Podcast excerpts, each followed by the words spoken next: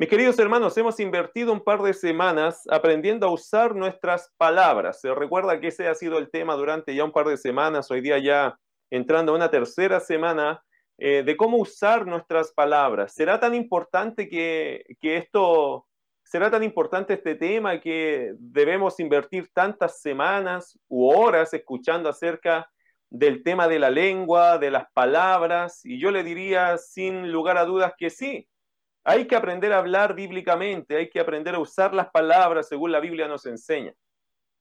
Yo espero que estos estudios le hayan hecho pensar dos cosas. Número uno, lo poderoso que pueden llegar a ser nuestras palabras. Como dice el proverbio, como golpes de espadas, como golpe de espadas son las palabras usadas por violentamente, ¿cierto? O por una persona que no tiene preocupación por otra, por la persona que está recibiendo esas palabras. Las palabras son poderosas.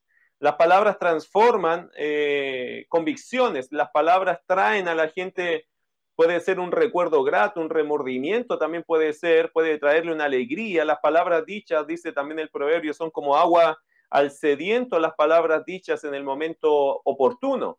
Por lo tanto, las palabras, mis queridos hermanos, eh, espero que haya pensado en eso, que las palabras eh, tienen poder.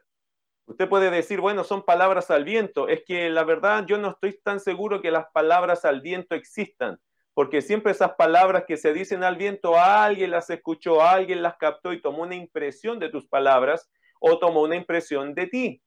Así que las palabras tienen poder y cada una de ellas creo yo que genera su efecto. Además, las palabras si son al viento, hay alguien que es el dueño y el creador del viento, que es Dios. Así que siempre las palabras tienen su repercusión. Puede ser que la persona a la cual se las ibas a decir no se las dijiste, las escupiste al viento, Dios ya las escuchó. No se olvide lo que dijo el Salmo 139. Aún la palabra no está en mi lengua y tú, oh Jehová, la sabes toda.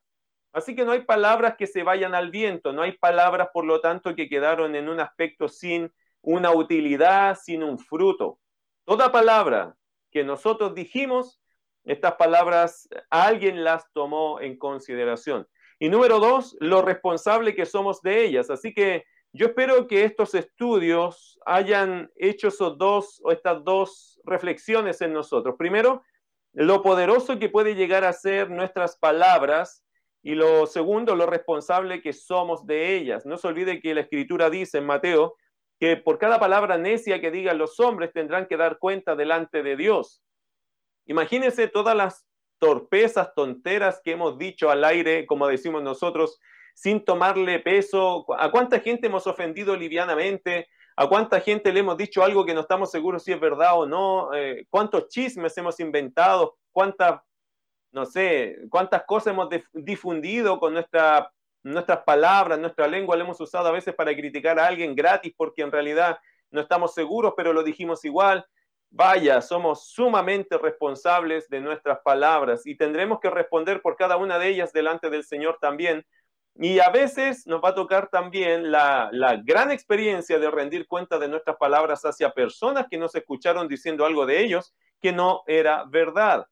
Eh, cuánta sorpresa, hermano, le ha tocado eh, vivir a personas que teniendo ese mal hábito de, de estar hablando, de andar hablando, mal de las personas cuando las personas los confrontan. Yo he visto esa transformación de rostro, ese, ese color múltiple que se le forma en la cara cuando uno le dice, hermano, de verdad tú dijiste esto de mí, porque mire, justo tal fulano dijo que usted dijo esto, ¿es verdad?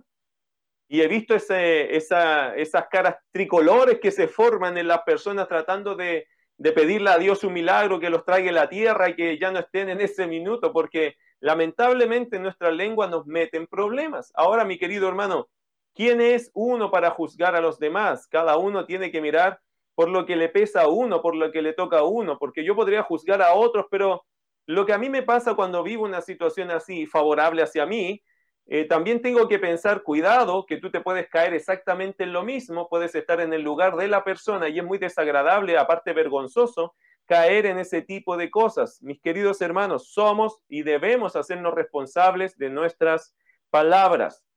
Eh, como dijo Shakespeare, Shakespeare dijo algo así, es mejor ser rey de tu silencio que esclavo de tus palabras. ¿Qué dice la Biblia? Mis queridos hermanos, amados hermanos, ¿qué dice la Biblia?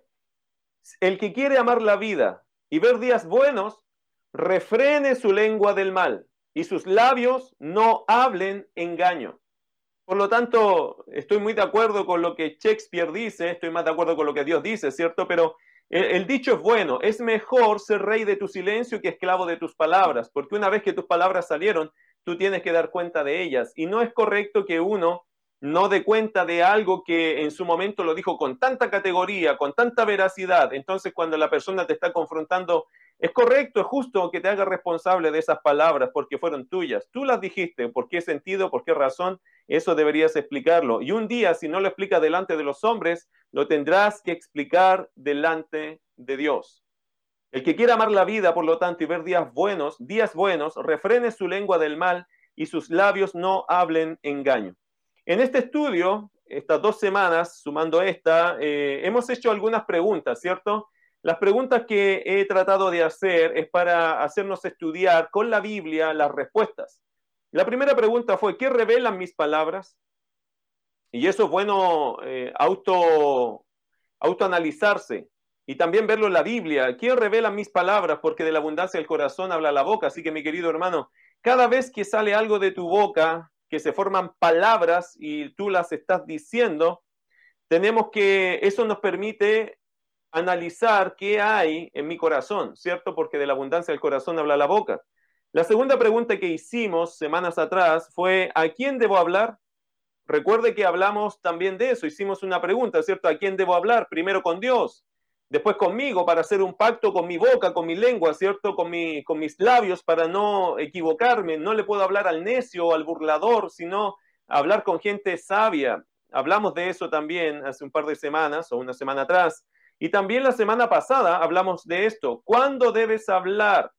Y dimos algunos consejos bíblicos cuándo debo hablar. Recuerden lo que dice Eclesiastés capítulo 3. Hay tiempo de hablar y tiempo de callar. Así que mis amados hermanos, no siempre es tiempo de hablar, aunque usted crea, no, voy a hablar, voy a hablar, voy a hablar. Eh, a, a veces es bueno tomar el ejercicio de pensar si de verdad es el momento propicio.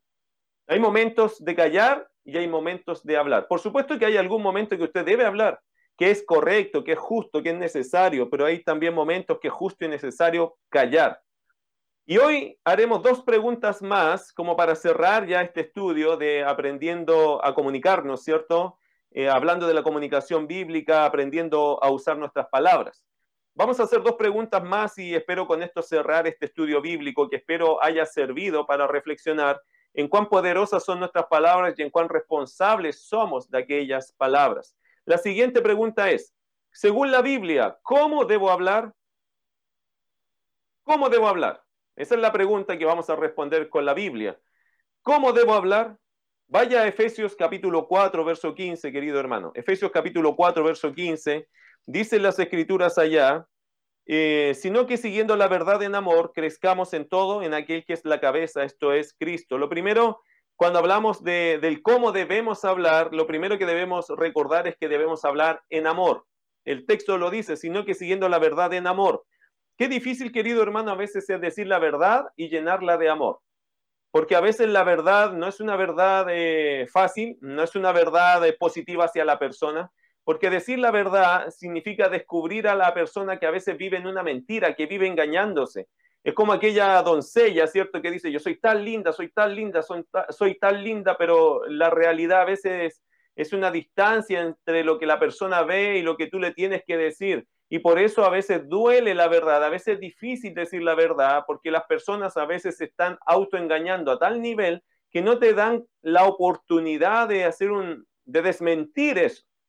Pero la escritura nos dice que nosotros siempre debemos decir la verdad, obviamente con la prudencia correcta, pero hay una actitud que pesa mucho cuando hablamos de decir la verdad. La Biblia dice que debemos hablar en amor.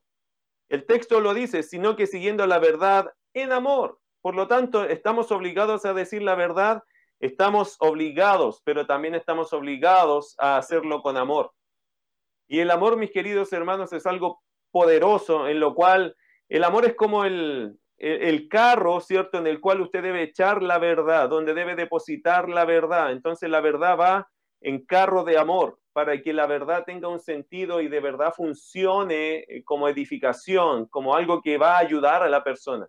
Muchas veces nosotros nos preocupamos de la verdad, pero no de hacerlo con amor, ¿cierto? La escritura también dice que nunca se apartarán de tu boca, ¿cierto? La, verdad y, y, la misericordia, ¿cierto? La misericordia y la verdad deben estar allá. Es decir, mi querido hermano, este texto también nos dice algo. Si vas a decir la verdad, eh, está bien, es, es correcto, hay que decir la verdad, pero hay que decirla con amor, para que esa verdad tenga una cabida en la persona, tenga una oportunidad de hacer un efecto positivo en la persona. Por lo tanto, tenemos, si la pregunta es cómo debo hablar, debo hablar con amor, en amor, hacia las personas cuando digo la verdad. Otra cosa, Proverbios capítulo 15, verso 1, hablando de cómo debo hablar. Primero debo hablar con amor o debo hablar en amor. Que el amor predomine en mis palabras, que predomine en mi mensaje, que predomine en mi comunicación con las personas. A veces hay gente que no le gusta hablar con cierto tipo de personas porque son muy bruscas, porque no, no sienten amor en sus palabras. Y eso está mal en la persona que sí dice la verdad, pero tiene que decirla de buena forma, en amor. También eh, Proverbios capítulo 15, verso 1. ¿Cómo debo hablar? Primero en amor y segundo dominando mis emociones. Dominando mis emociones. Proverbios capítulo 15, verso 1. Escucha lo que dice. La blanda respuesta quita la ira, más la palabra áspera hace subir el furor. Este es un tema, querido hermano, de entendernos y conocernos a nosotros mismos. Cuando somos matrimonio, por ejemplo, a veces la esposa eh, provoca al esposo y a veces el esposo provoca a la esposa. Dicen que para pelear siempre se necesitan dos. Y lamentablemente a veces en matrimonio uno provoca y encuentra justamente su reflejo. Y eso comienza una pelea que uno no sabe hasta dónde se puede extender. La escritura dice que si tú tienes que hablar con alguien que te provoca, Tú necesitas primero para hablar o cómo debes hablar, debes dominar tus emociones. No puedes hablar lleno de rabia, lleno de ira, lleno de frustración. No puedes hablar enojado, violentado, inclinado a, una cosa que tú sabes que está mal en ti. No debes eh, hablar de esa forma. Si ya las emociones no las puedes controlar, es tiempo de callar. Algunas mujeres cometen este error cuando el esposo le dice, sabe, no hablemos ahora de eso porque no, no, no me gusta tu tono, estoy molesto. Y hay algunas mujeres que insisten diciendo, no, vamos a hablar ahora. O a veces el hombre hace exactamente lo mismo. A veces la mujer en un paso de prudencia dice, ¿sabes qué? Este tema dejémoslo para más adelante. No, no, vamos a hablar ahora de esta situación. Querido hermano, querida hermana, estás violentando, provocándote un dolor de cabeza, un problema mayor.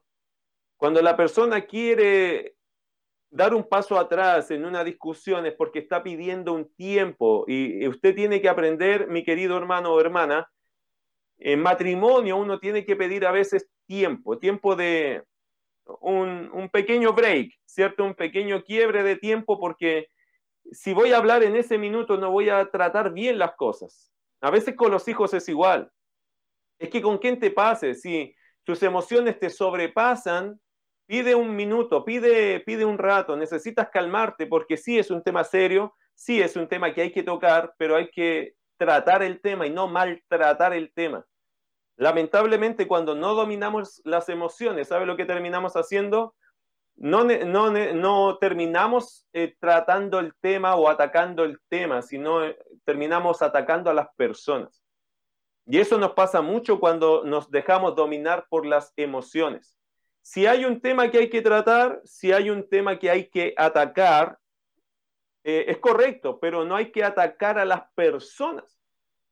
Y cuando nos dejamos dominar por nuestras emociones, lamentablemente empezamos a dañar o, a tocar o a tratar mal a las personas. Y ya casi se nos olvida el tema que nos trajo la pelea porque nos pusimos en algo ya más personal y dejamos el problema de un lado y ahora tenemos problemas personales. Eso pasa cuando nos dejamos dominar de las emociones. Y no me diga, sea honesto conmigo, no me diga que a veces no le afecta el tono de voz que usan en contra suya. No me diga que no, que no le molestan ciertas cosas cuando se las dicen o se las escriben de una forma y usted las puede tomar muy mal. No me diga que no le afectan estas cosas, pero la escritura dice que si usted va a hablar, ¿cómo debo hablar?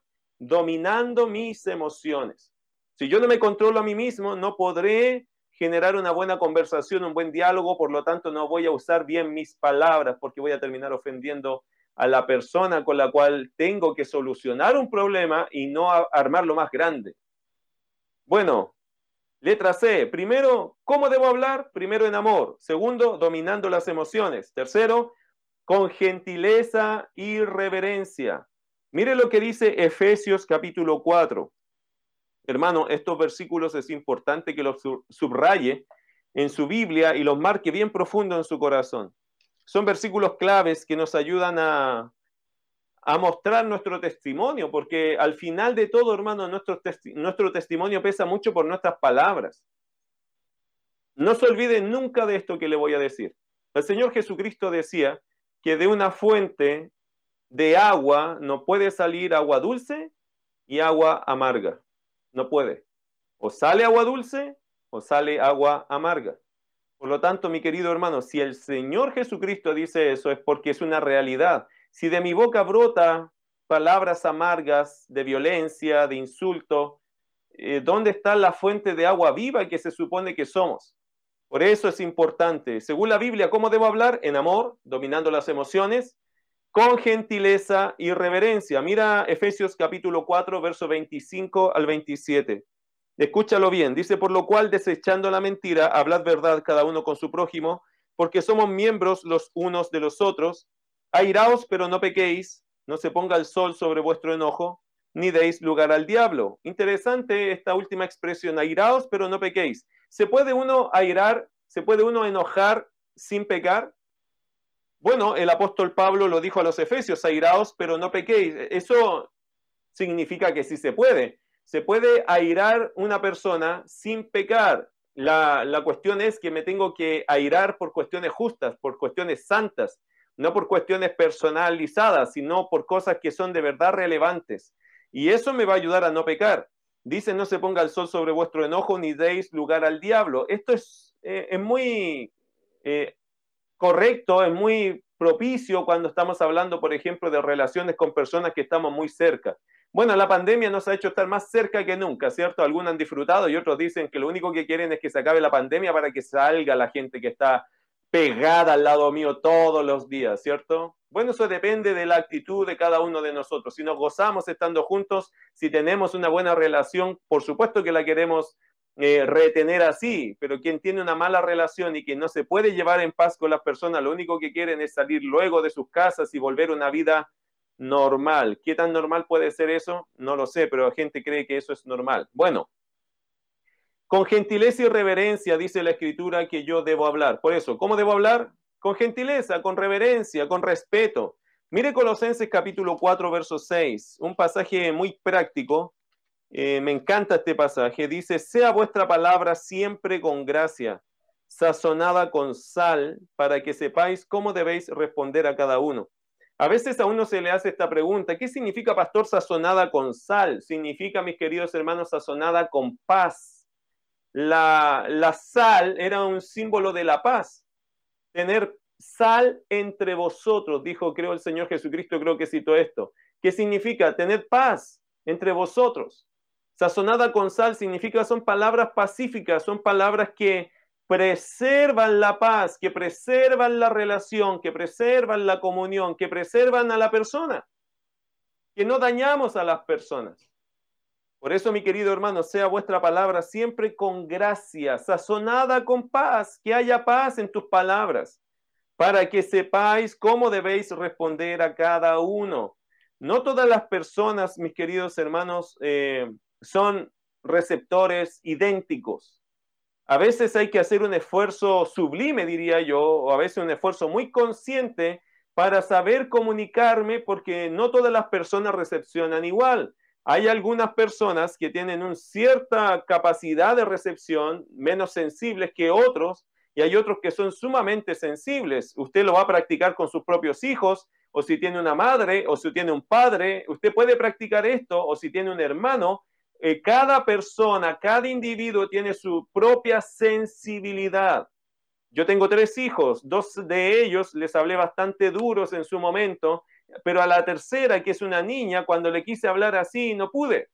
No pude porque eso le iba a afectar su corazón y la, una vez que lo intenté no funcionó.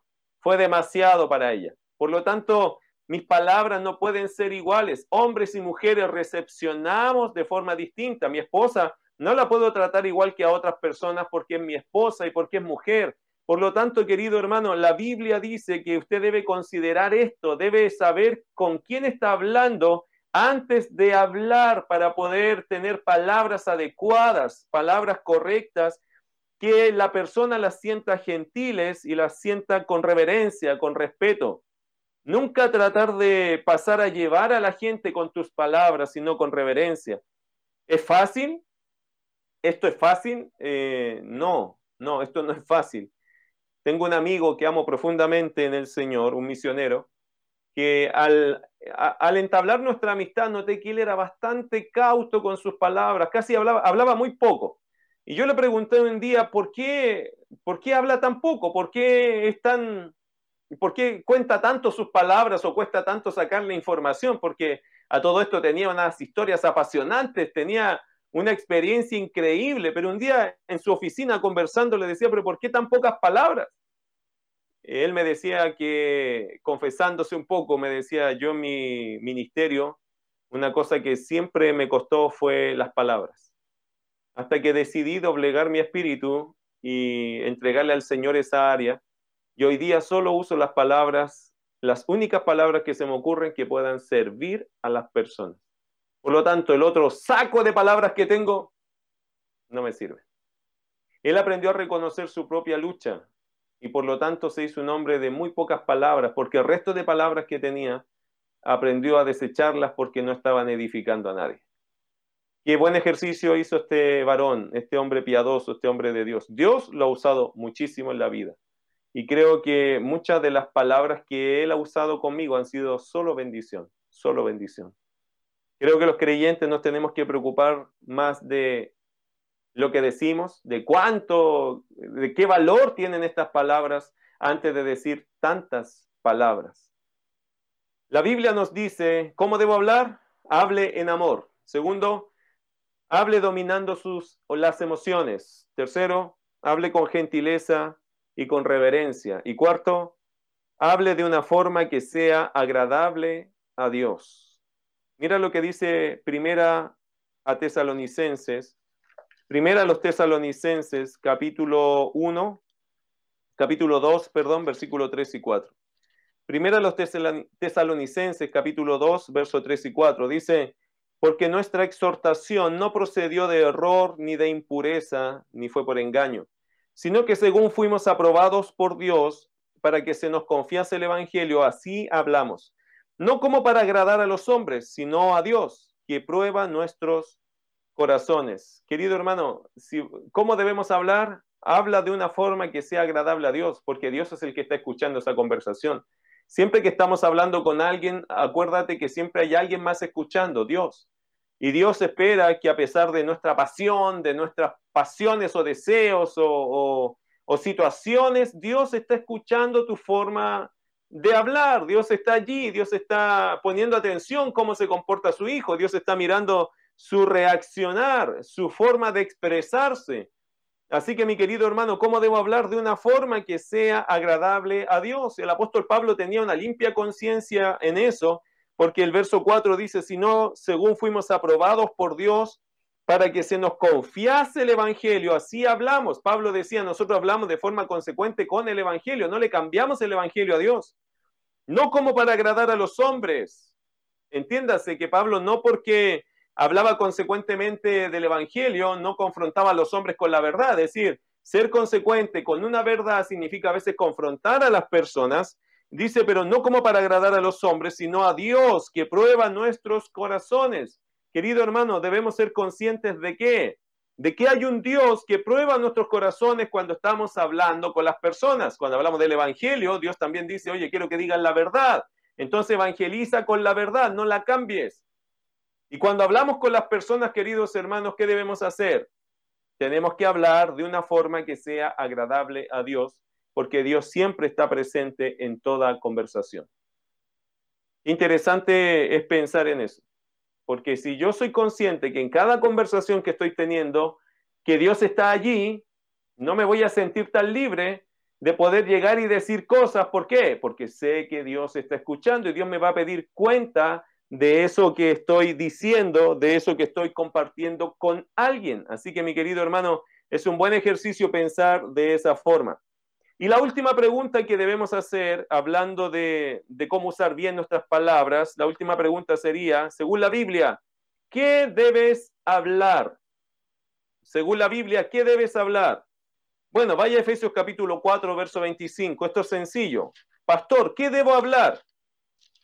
Bueno, ya le dije cómo debe hablar, pero ¿qué debe hablar? Capítulo 4, verso 25 dice la escritura, por lo cual desechando la mentira, hablad verdad cada uno con su prójimo. Así que, querido hermano, la Biblia que dice, ¿qué debes hablar? Siempre habla la verdad. La verdad. Cuando uno es un mentiroso, querido hermano, no culpe al mundo que no le crea. No culpe a la gente que no pone fe en ti, porque si has sido mentiroso, ¿por qué vas a esperar que la gente te crea? Mi querido hermano, los seres humanos somos muy eh, somos muy impacientes para ver el fruto de nuestra justicia. Se lo explico de esta forma. Hay gente que nos ha mentido o que te ha mentido mucho tiempo. Pero esa gente que miente por mucho tiempo, cuando cambian de verdad, a los dos meses, tres meses del cambio, ya quieren que se olvide todo lo que han hecho atrás. Y querido hermano, eso no funciona así. ¿Por qué? Porque estas cosas siembran una desconfianza tal en los corazones de la gente que puede pasar mucho tiempo antes de que la gente te pueda decir sinceramente, ¿sabes qué? Ahora te creo. Puede pasar mucho tiempo, por eso no se la juegue mal, hermano, no, no sea una persona que adquiera el mal pecado, algunos dicen mal hábito, el mal hábito pecaminoso de mentir. No mienta, no mienta nunca. Porque si usted miente una sola vez, depende la mentira suya, depende lo que hiciste, depende el calibre de la mentira, vas a ver cuánto eso va a costar después a las personas que te vuelvan a creer. No use nunca las mentiras como una herramienta para salir de un problema. No mienta, no se mienta a sí mismo, no le mienta a la gente, no le mienta a su pastor, no le mienta a su esposa, no le mienta a sus hijos, hijos no le mientan a sus padres. Porque el día que te consideren un mentiroso, te va a costar muchísimo sacarte esa mala fama de encima, sacarte ese rótulo, sacarte esa, esa patente que te pusieron. Porque lamentablemente es una patente justa. ¿Por qué? Porque si has mentido, por lo tanto te, te estableces te constituyes un mentiroso. Y cuando una persona es mentirosa, no hay por qué creerle. No estamos obligados a creer en un mentiroso. Y eso te puede pasar como hijo, te puede pasar como trabajador, te puede pasar como esposo, te puede pasar como miembro de una iglesia. Y si no te creen, no culpes a las personas si de verdad vives o has vivido un tiempo de tu vida mintiendo. Porque eso te va a costar mucho. Te va a costar mucho que la gente después vuelva espontáneamente a decirte, ¿sabes qué creo en ti? Mi querido hermano, puede que pase, puede que la gente vuelva a creer en ti, pero no va a ser en el corto plazo. Por eso decide ahora, si vives en una mentira, empezar a vivir una verdad y empezar a decir la verdad y a luchar para que un día, por la gracia de Dios, un día, la gente diga que de verdad confía en ti. Pero la, la mentira, mi querido hermano, es un precio sumamente alto cuando ya la gente te consideró un mentiroso. Es sumamente difícil sacarse ese, ese cartel, ese letrero que tú mismo construiste. No culpe a la gente, sí, Trabaja consciente, sé paciente y espera el momento que Dios levante ese castigo con tu buen testimonio y que la gente diga de verdad, Él se ha ganado, se merece la confianza porque su vida de verdad ha cambiado.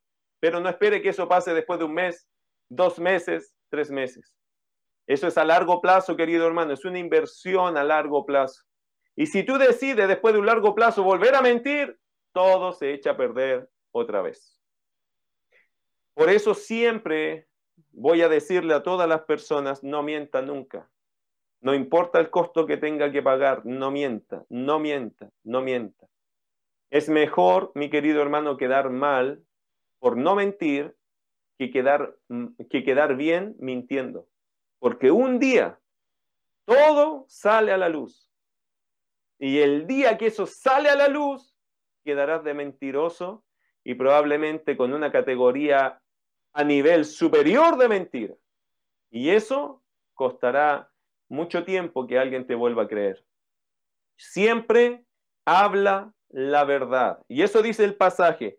Por lo cual, desechando la mentira, cuando éramos incrédulos, éramos mentirosos, usábamos la mentira como una herramienta de escape, pero la escritura dice, por lo cual, desechando la mentira, hablad verdad cada uno con su prójimo, por lo tanto, querido hermano, según la Biblia, ¿qué debes hablar? Siempre habla la verdad. Número dos, siempre habla palabra de Dios en lugar de tus propias opiniones o filosofías humanas.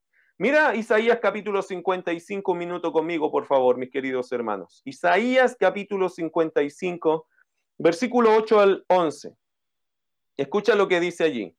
Porque mis pensamientos no son vuestros pensamientos, ni vuestros caminos mis caminos, dijo Jehová. Como son más altos los cielos que la tierra, así son mis caminos más altos que vuestros caminos, y mis pensamientos más que vuestros pensamientos. Porque como desciende de los cielos la lluvia y la nieve, y no vuelve allá, sino que riega la tierra, y la hace germinar y producir, y da semilla al que siembra y pan al que come, así será mi palabra que sale de mi boca. No volverá a mi vacía, sino que hará lo que yo quiero y será prosperada en aquello para que la envíe. Mi querido hermano, ¿qué debes hablar? Siempre habla la verdad y segundo, siempre habla las palabras de Dios en lugar de tus propias opiniones o filosofías humanas. Es verdad que nosotros podemos tener, y en este tiempo, mis queridos hermanos, hay una pandemia de opiniones, ¿cierto? Si hay pandemia por todos lados, también hay, hay una pandemia de filosofía, de cómo vivir, de cómo enfrentar eh, de cómo enfrentar este tiempo, de cómo, de lo que son las inyecciones, de lo que viene en el futuro, de lo que es la economía, de cómo vivir saludable, de cómo levantarse, de cómo comer, de cómo acostarse, etcétera, etcétera, etcétera. Hoy día todo el mundo tiene una opinión. Hoy día está lleno de opinólogos de cualquier cosa, todos opinan, todos sienten que pueden decir algo y empiezan a poner sus propias filosofías encima de la filosofía de otro y no, yo digo esto, eh, ayer revisando un tema, hermano, encontré como 20 personas diciendo totalmente cosas distintas. Parece que el reino de las opiniones hoy día es muy grande y es muy amplio y parece que todos pueden opinar. Y parece que nosotros queremos sumar una opinión más acerca de eso. Amado, siempre habla las palabras de Dios. Si alguna persona te dice su filosofía humana para resolver algo, yo tengo una filosofía bíblica para resolver ese algo. Creo que siempre podemos y debemos poner la palabra de Dios por encima de todas las palabras. Muchas cosas se escuchan estos oídos, pero solo hay una voz que debemos seguir. Mis ovejas oyen mi voz. Yo las conozco y ellas me siguen. Eso dijo el Señor Jesucristo. Puedes escuchar muchas filosofías. Hoy día el, hombre mete mucha bulla, habla, habla, habla de cómo se debe vivir, de cómo se debe guardar, de cómo se debe hacer las cosas. Querido hermano, pero hay una voz que es la que menos bulla mete y es la más precisa. Es la voz de Dios. Escucha a Dios. Escucha a Dios. Lee su palabra. Escucha a Dios. Escucha a Dios y su, y su libro precioso, la, la Santa Biblia, las Sagradas Escrituras. Escucha a Dios cómo soluciona los problemas. Escucha a Dios cuál es su filosofía para la vida. de cómo debe ser la construcción del hombre, el desarrollo del hombre, la vida espiritual del hombre, la vida emocional del hombre, la vida física del hombre. Escucha a Dios. Porque Dios tiene una filosofía perfecta. ¿Por qué? Porque hay una gran diferencia entre la criatura y el creador. El creador añade el diseño. El creador hizo el diseño. Él sabe exactamente la pieza que falta allí para que esto funcione. Por lo tanto, la filosofía de Dios es inequívoca. Con Dios nunca vas a fallar porque Él es el diseñador del hombre. Y si Dios dice, esto le sirve a tu cuerpo, esto le sirve a tu alma y esto le sirve a tu espíritu, toma eso. Esas son las filosofías correctas porque son de Dios. Y como Dios es el diseñador, nunca se va a equivocar porque conoce el diseño a la perfección. Él nos creó. Él sabe cómo funciona nuestra mente, nuestro corazón, cómo funciona nuestro cuerpo. Él sabe todo. Por lo tanto, querido hermano, siempre habla las palabras de Dios, sobre todo aquellas personas que siempre están leyendo y escuchando, oye, yo creo esto y la filosofía de aquel o de tal. ¿Y qué dice la Biblia? ¿Qué dice Dios? Porque la gente te va a decir muchas cosas, depende de la circunstancia que tú te encuentres. Te puede decir la gente muchas cosas, pero sobre todas las voces hay una voz, la voz de Dios, que es la voz correcta, la cual las ovejas escuchamos y las ovejas seguimos. Habla solamente palabra que está de acuerdo con la sana doctrina. Mira Tito capítulo 2, verso 1.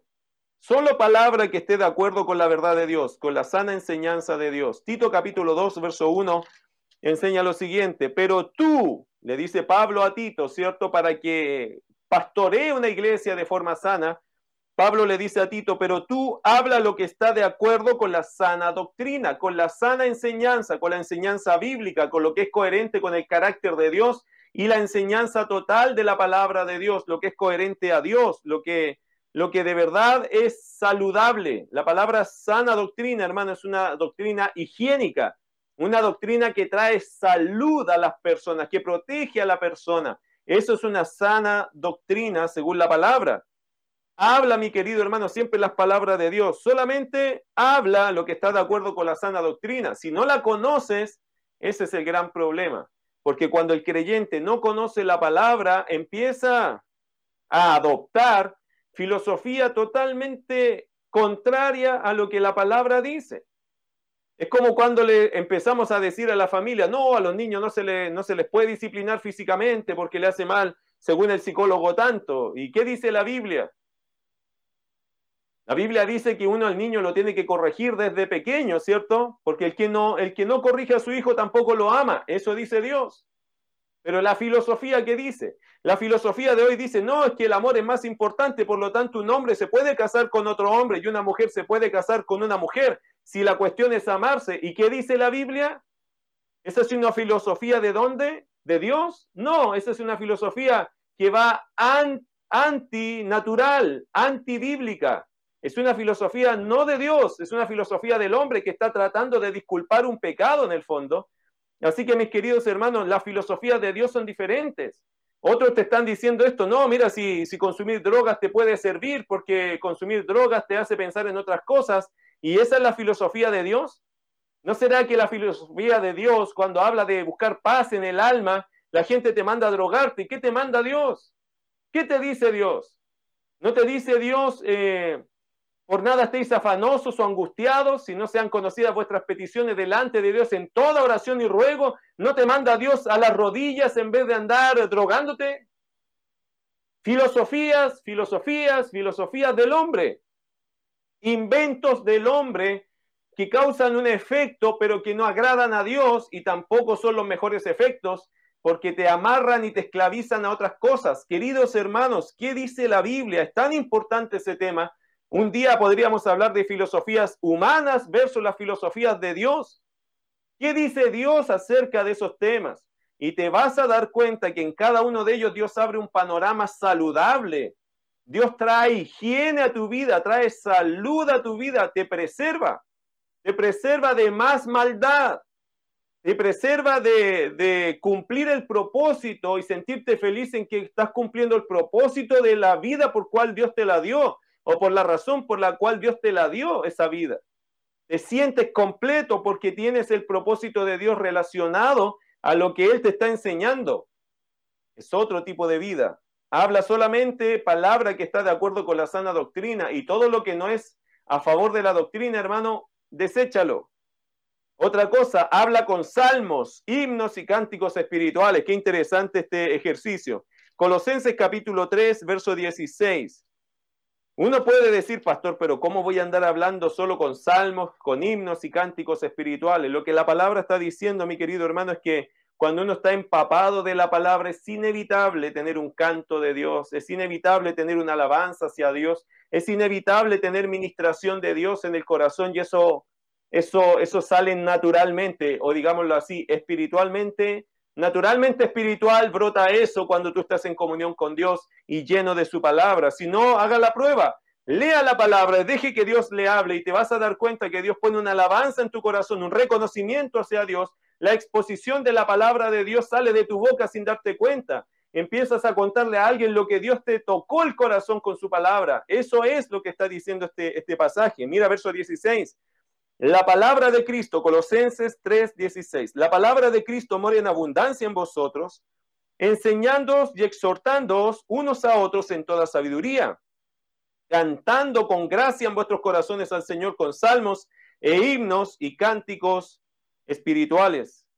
Querido hermano, la alabanza más preciosa para Dios es aquella que brota de un corazón lleno de comunión.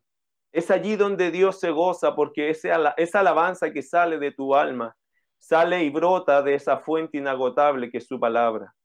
En la escritura dice la palabra de Cristo mora en abundancia, hermano, que rebalse tu corazón, que rebalse tus pensamientos, que rebalse tu alma la palabra de Cristo.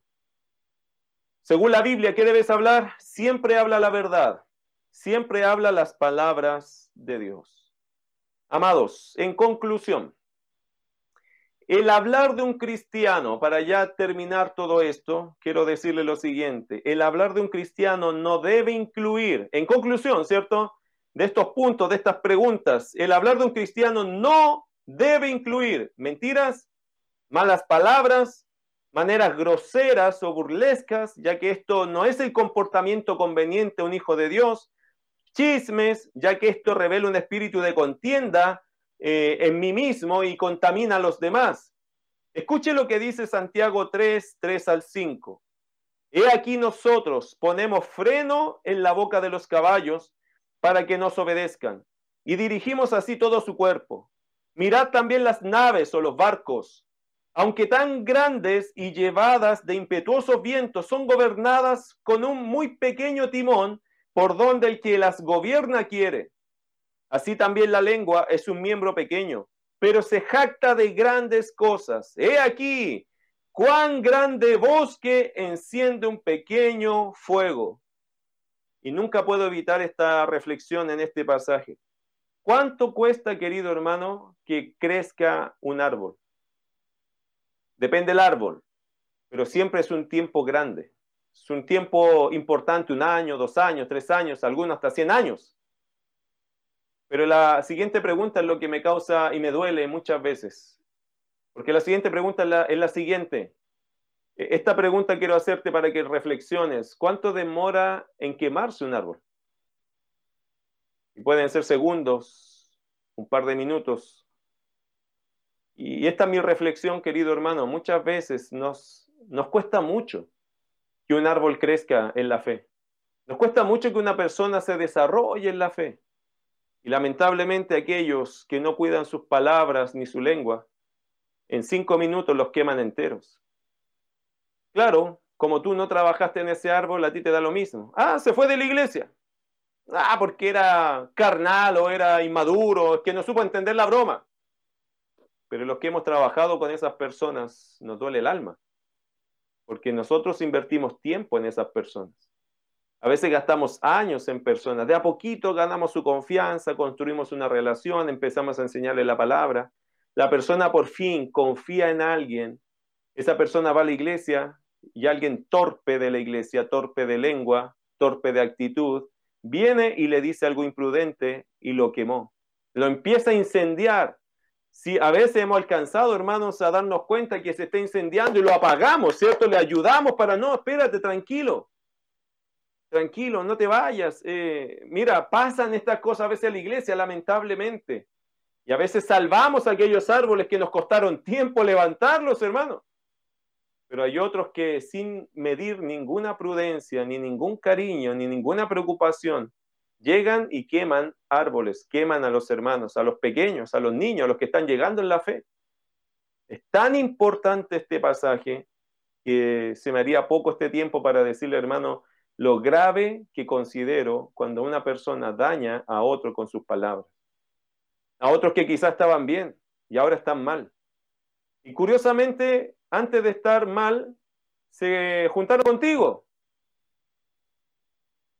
Qué raro, qué, extraño, ¿no? Antes que se juntaran contigo estaban animados, querían crecer, estaban contentos. Ahora piensan mal de la iglesia, ahora no quieren servir, ahora están enojados con el pastor. Qué raro, ¿no, hermano? Qué raro lo que les pasó. Pasaron por un fuego. Alguien los quemó. ¿Habrá sido tú? Es una buena pregunta que hacer. Mi querido hermano, Dios nos va a pedir cuenta a nosotros de cuántos árboles plantamos y de cuántos árboles quemamos. Tenga misericordia al Señor de nosotros y nos permita reflexionar sobre eso y tomar conciencia, tomar mucha conciencia que no estamos para quemar árboles, pero tenemos un pequeño fuego metido aquí, que si lo soltamos, vas a terminar dañando un montón de gente. Y Dios te va a hacer responsable a ti de eso, porque es tu fuego esparramándose, esparciéndose, lanzándose. Mi querido hermano, Dios no nos ha llamado a quemar árboles, nos llamó a plantar la semilla, nos llamó a cultivar, a cuidar para que estos árboles crezcan sanos. Por eso tenemos que tener mucho cuidado, porque este es un pequeño fuego, pero que prende grandes incendios. He visto a muchos, y no estoy diciendo que yo no puedo pecar en eso, pero he visto a muchos que con imprudencia han levantado tremendo incendio y han querido incendiar todo un bosque, gracias a los bomberos que han llegado de la iglesia a apagar esos incendios. Pero hay gente, hermano, que son pirómanos en la iglesia. Les encanta prender, les encanta andar prendiendo fuego, a las orillas de los árboles a ver si en alguno de esos los toma y los quema por completo. Ese tipo de personas deben ser tomados y sacados, porque no son creyentes productivos, sino que son personas que están entregados a incendiar a otras personas, y eso no es correcto. Un hablar bíblico, mis queridos hermanos, es la forma más provechosa y la única que Dios usa para traer luz a quienes viven en tinieblas. Somos sus hijos, somos llamados a tener una comunicación bíblica con las demás personas. Eh, así edificamos a quienes nos oyen. Así alcanzamos a quienes aún no han creído en Cristo. Y así exaltamos a Dios. Usemos bien nuestra lengua como el mismo Señor Jesucristo la usaría. Vamos a orar.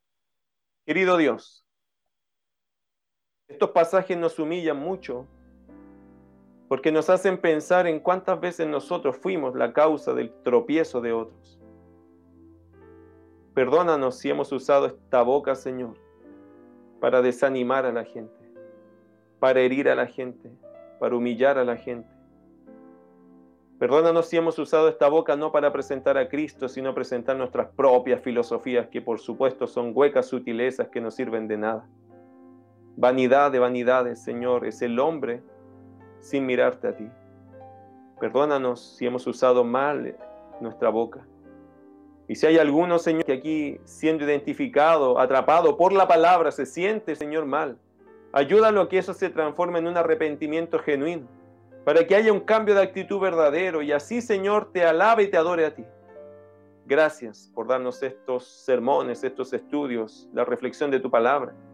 Que sea tu palabra, Señor, que impacte nuestros corazones y nos ayudes a ser prudentes, a usar bien nuestras palabras. Yo te lo ruego en el nombre de Jesús. Amén.